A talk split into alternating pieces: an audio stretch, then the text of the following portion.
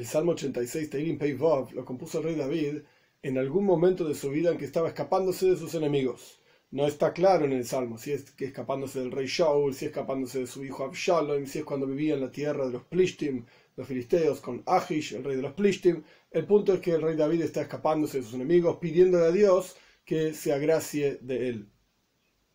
Aleph 1. Tfila le David, hatei ki oni una fila. Fila se puede traducir como petición, como oración, como conexión. Por David, inclina Dios tu oído, contéstame, porque soy pobre y necesitado yo. Digamos traducción literal, porque yo soy pobre y necesitado. Veis 2.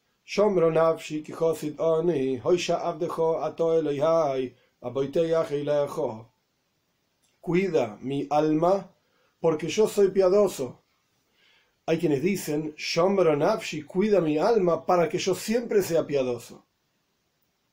Hoisha Abdejo, Ata salva a tu sirviente, tú, mi Dios, aquel que sirviente, aquel que está confiando en ti, aquel que confía en ti. Gimel.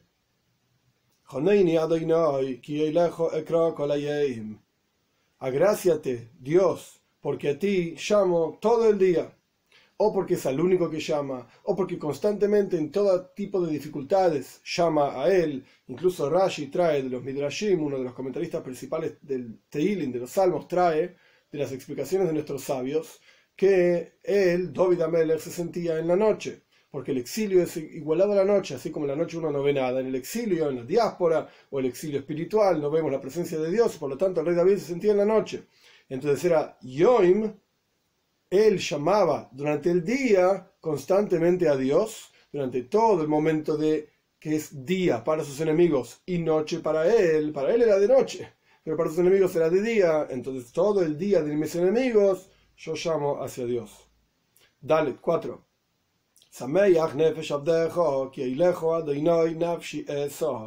Alegra el alma de tu sirviente, porque hacia ti, Dios, mi alma elevaré o en súplicas, o en ofrendas que él prometía hacer, o en esperanza me voy a elevar hacia Dios, etc. Hey, 5. Porque tú, Dios, eres bueno y perdonas, y tienes una amplia bondad para todos aquellos que te llaman. Vov 6.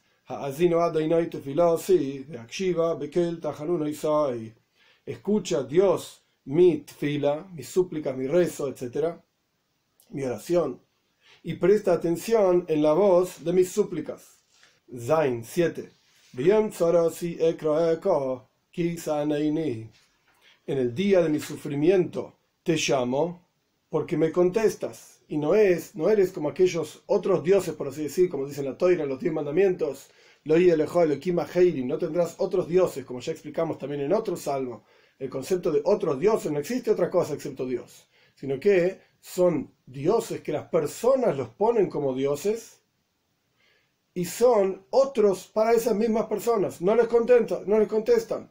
Es decir, la persona le pide un pedazo de madera, ayúdame, dame sustento, dame salud, etc. El pedazo de madera, por supuesto, no contesta, es un ídolo, no es un dios. Entonces, el Ekima Heirim son dioses que ellos mismos, esos dioses, por así decir, se hacen a Heirim, se hacen como otros y extraños para aquellos que los llaman. Y Dios es justamente el opuesto. Como dice el Salmo, en el versículo 7, en el momento de mi sufrimiento yo te voy a llamar. ¿Por qué? Porque vos sí me contestás. Ges 8. No hay como ti. Entre los seres excelsos puede ser el sol, la luna, las estrellas, o puede ser justamente como dijimos en el salmo anterior, aquellos otros dioses. No hay como ti, Dios y no hay como tus acciones. Tes 9.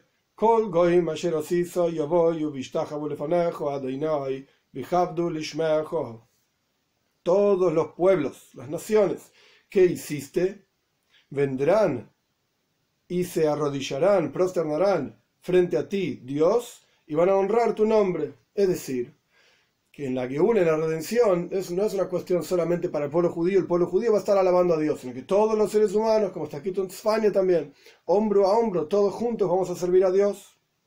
Yud 10. Porque en el futuro, cuando venga la redención, como dijo en el, sal, en el versículo anterior también, respecto de todas las naciones y pueblos de la tierra, eres tú, porque eres tú grande, grande eres tú, mejor dicho, y haces maravillas. Tú, Dios, solo eres el único que puede hacer maravillas. Yud Aleph 11.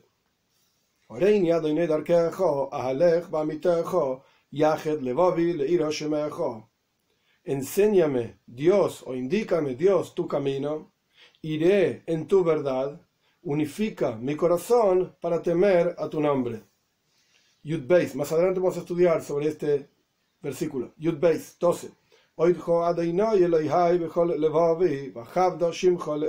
Entonces, cuando tú unifiques mi corazón para temerte a ti y a tu nombre, voy a agradecer, Dios, mi Señor, con todo mi corazón y voy a honrar tu nombre por siempre. Yud Gimel 13. Porque tu bondad es muy grande sobre mí y salvaste mi alma del Sheol es como un pozo, la oscuridad, la muerte, Tachtía, abajo, como quien dice, abajo de la tierra la gente es enterrada, la tumba, etc. Eso es Sheol, Tachtía, una especie de repetición. El Sheol también es profundidad y abajo y oscuridad, y Tachtía es abajo también. Dalet 14. Elohim Zaidin como Olai, Vaadas Oritzim Bik Shunafshi, Veloy Somuja Lenegdam. Dios, extraños se levantan, se levantaron contra mí y una congregación de poderosos buscan mi alma, obviamente buscan mi alma para hacerme daño, y no te ponen a ti frente a ellos. No prestan atención que Dios es el que eligió a David Amelech para ser el próximo rey. No nos olvidemos que él está escapándose de sus enemigos. Tesvov 15.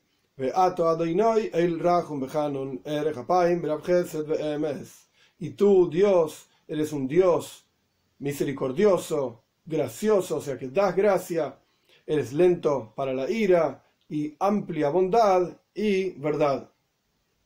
Entonces, más allá de cualquier cosa que el rey David pueda haber hecho en su vida, Dios es perdona y es bueno, etc. Entonces, por lo tanto, sálvame de mis enemigos.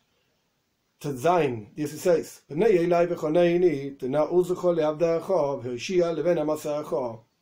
Tórnate hacia mí y agráciame dame tu poder o da tu poder a tu sirviente y salva al hijo de tu sirvienta, o sea, el hijo de, mi madre, a mí mismo, porque las cualidades de la persona en la práctica, al estar el feto nueve meses en la panza de la madre, en el vientre de la madre, por supuesto que adquiere montones de cualidades también de la madre.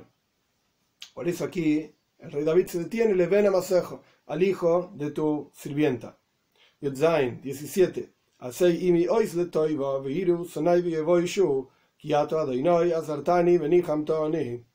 Haz conmigo una señal para bien, o sea, demuestra a todo el mundo que en la práctica yo fui elegido como el rey a través de Shmuel, Anovi, del profeta Shmuel, etc.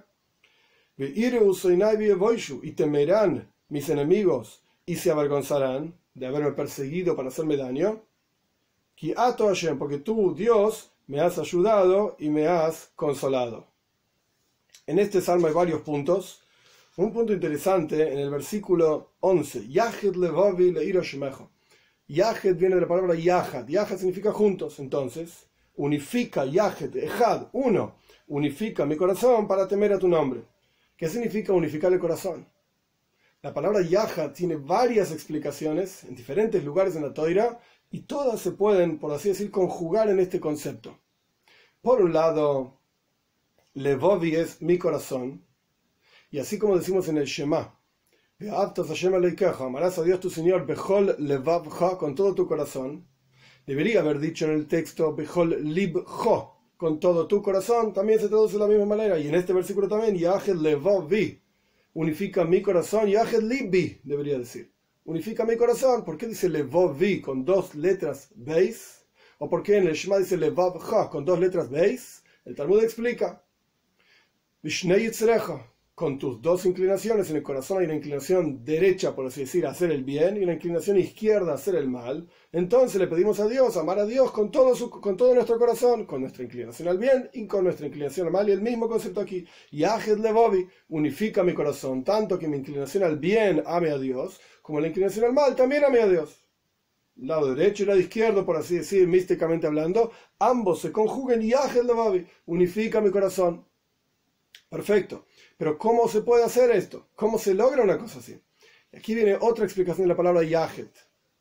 Yahet viene de afilar. Hadud significa algo que está afilado. Dos metales que se chocan uno contra el otro se afilan mutuamente. Incluso el Talmud dice que dos de Jajomem, dos estudiosos de la Torah, cuando discuten entre ellos, cuando charlan entre ellos, se afilan mutuamente, como un hierro afilando a otro hierro. Y esto se llama hidud, afilado. Entonces, el concepto de Yahel de Bobby, unificar el corazón, también parte la forma de hacerlo de afilarse. El estudio de Torah en forma de afilarse, es decir, compartir el estudio con otra persona, para que mutuamente entre los dos, a través de preguntas y respuestas, van llegando a la verdad de una cuestión, a la realidad de lo que la Toira realmente quiere decirle a la persona. Entonces, esta es la forma de Yahel Babeinu de unificar el corazón a través del estudio junto con otra persona. estudio de Torah junto con otra persona. Ahora bien, hay otro paso que en la Torah, otro versículo, en Parshas Israel. Cuando Israel, el suegro de Moshe, se va a encontrar con Moshe, la Torah cuenta Vaihad Israel. Vaihad es la misma palabra que Yahet. Y nuestros sabios discuten qué quiso decir la Torah cuando dice Vaihad, cuando dice Israel. Una traducción es Vaihad nace besar hidudim hidudim, la piel se le puso de gallina, se puso la piel de gallina. Cuando Israel, que originalmente era un gentil y después se convierte al judaísmo, escuchó lo que ocurrió con los egipcios, todas las plagas increíbles, la apertura del mar, que se hundieron los egipcios en el mar, etcétera, se le puso la piel de gallina. Porque al fin y al cabo los gentiles, entre ellos, por así decir, son todos hermanos. Cuando Israel escuchó lo que pasó con los gentiles, sus hermanos, cuando lucharon contra el pueblo judío, entonces se le puso la piel de gallina. Hoy ve, ¿qué pasó con mis hermanos? ¿Y esto qué, tiene que ver con nosotros? Yahed Levabeinu. El concepto es que la persona siente el amor a Dios hasta cuánto. ¿Cuál es la medida que la persona tiene que sentir el amor a Dios? Ya dijimos que la forma de sentir esto es Hidud, afilarse el estudio con otra persona, estudio de Torah. Pero la, medida de cuánto uno debe sentir esto es hasta que se le ponga la piel de gallina por Dios. Vaihad Israel. Y otra explicación de Vaihad Israel. No que se le puso la piel de gallina, sino me en Hedva. Hedva significa alegría. Israel se alegró, estaba contento de que se reveló la presencia de Dios finalmente para traer la Torá, porque esto fue antes de la entrega de la Torá, es una discusión entre, nuestros sabios también, pero el punto es que Israel se puso contento, feliz de ver el éxito de su yerno, Moishe Rabbeinu, que estaba casado con Zipora, una de las hijas de Israel, y esto significa simja, alegría de poder estudiar Torah, de poder cumplir una mitzvah, y esto es lo que debería generar en el corazón todo este concepto. Entonces en Yahed Levabeinu, en Unifica nuestro corazón, encontramos, Yahed Levavi, perdón, unifica mi corazón, encontramos entonces varias explicaciones. Uno es unificar, unir tanto Yetzer Toy como Yetzer Ara, inclinación al bien, inclinación al mal. Otro concepto es afilar el estudio de Torah con un compañero para poder llegar a la verdad de una cuestión, discusión, etc. Por otro lado, poner la piel de gallina. Y por otro lado, alegría son todas mismas palabras que se conjugan en una sola expresión, Yahid Levovi Leiro Shemejo. Unifica mi corazón para temer a tu nombre. Otro concepto, por lo menos Bekitsur, por lo menos en resumen, en el versículo 4, Sameyach Nefesh Abdejo, Keilejo Hashem Nafshi Esa. Alegra el alma de tu sirviente, justamente Abdeja, sirviente, esclavo, Keilejo Hashem Nafshi Esa, porque a ti Dios mi alma voy a elevar está explicado en Hasidis que hay dos tipos en el servicio a Dios, dos formas de servicio a Dios, que en, algunas situaciones uno está en un nivel, en otro está en otro nivel, y al va y ojalá uno pudiese conjugar los dos niveles. Existe el concepto de un ben, un hijo. Una persona es un tzadik, es un justo, y se siente parte, digamos, de Dios, y entiende a Dios como un hijo que entiende a su padre, entiende los trabajos que su padre le da, entiende la sabiduría de su padre y está feliz de estar justo con su, junto con su padre. Este es el Ben, son los tzadikim, los justos, que entienden el significado de cada mitzvah, entienden las motivaciones de Dios para cada cosa, y Dios se las revela y les enseña. Y se sienten parte mismo, por así decir, de Dios. Este es el Ben, el hijo, y tiene una alegría impresionante de estar con su padre. Como el hijo que está con su padre lo entiende, etc. Por el otro lado está el Eve, del esclavo, el esclavo lo único que quiere es estar libre, ser libre, no entiende lo que el amo le indica hacer, tiene que hacer trabajos que no le gustan tampoco, no disfruta de esos trabajos que hace, no entiende para qué sirven esos trabajos, no entiende ni, a su amo ni a los trabajos tampoco. Este es el Eved, el esclavo. Uno podría pensar que la, la verdadera alegría en el servicio a Dios está en el Ben, está en el hijo, porque el hijo entiende, etcétera. Y el esclavo, ¿qué alegría va a tener? No tiene ninguna, alegría. Sin embargo, explica en el pensamiento jasídico que es justamente al revés. El Ben, el hijo, su alegría es de acuerdo a tanto cuanto entiende a su padre. Tanto cuanto entiende los trabajos que su padre le da para hacer. Ese es su nivel de alegría medido de acuerdo a su propio intelecto, sus propias emociones, etc. Pero el Eved, el esclavo, por cuanto no entiende nada, por cuanto a veces ni disfruta de lo que hace y está cansado y quiere seguir durmiendo y quiere ser libre, etc. El Eved, Nafshi eso, el Eved eleva su vida al amo. Y lo único que tiene en su vida es el amo. Y lo único que le importa es el amo. Entonces, su alegría es la alegría del amo. No es su propia alegría. Él no entiende nada, lo único que sabe es que cuando él hace esto, el amo está conforme está contento, está satisfecho. Por eso el Salmo dice, el Eve del esclavo, digamos, sirviente por, por excelencia es el rey David. Dios, vos alegrá mi alma, ¿por qué? Porque a ti Dios voy a elevar mi alma. Es decir, cuando la persona entrega su vida a Dios, a pesar de que no entiende a Dios, a pesar de que no entiende para qué tiene que hacer esta mitzvah, la otra mitzvah, qué significado tiene que ponerse el feeling con las tiritas negras, ponerse tzitzit con los flecos de las, ropas. ¿Para qué sirve todo eso? No entiendo nada. Puede ser que la persona tampoco lo disfruta, porque no lo entiende justamente. Sin embargo, su alegría es que Dios está contento. Esto es lo que él quiere, esto es lo que le hace a él contento, él satisfecho. Entonces, deja, vos ocupate entonces de alegrar mi alma. Y que por supuesto Dios nos mande la alegría más grande que hay, tanto para Él como para nosotros, porque toda la motivación de la creación es que Dios tenga una morada en este mundo. Y esto es a través de Mashiach. Entonces Él también va a estar contento cuando Él, a través de la venida de Mashiach, pronto en nuestros días, revele su presencia aquí en la tierra y Él pueda estar contento y nosotros podamos estar contentos. Y como dijimos sobre España anteriormente, citando otro de los versículos de este salmo, el número 9, todos juntos, todos los pueblos, vamos a servir a Dios hombro a hombro, llamando en el nombre de Dios con la venida de Mashiach pronto en nuestros días.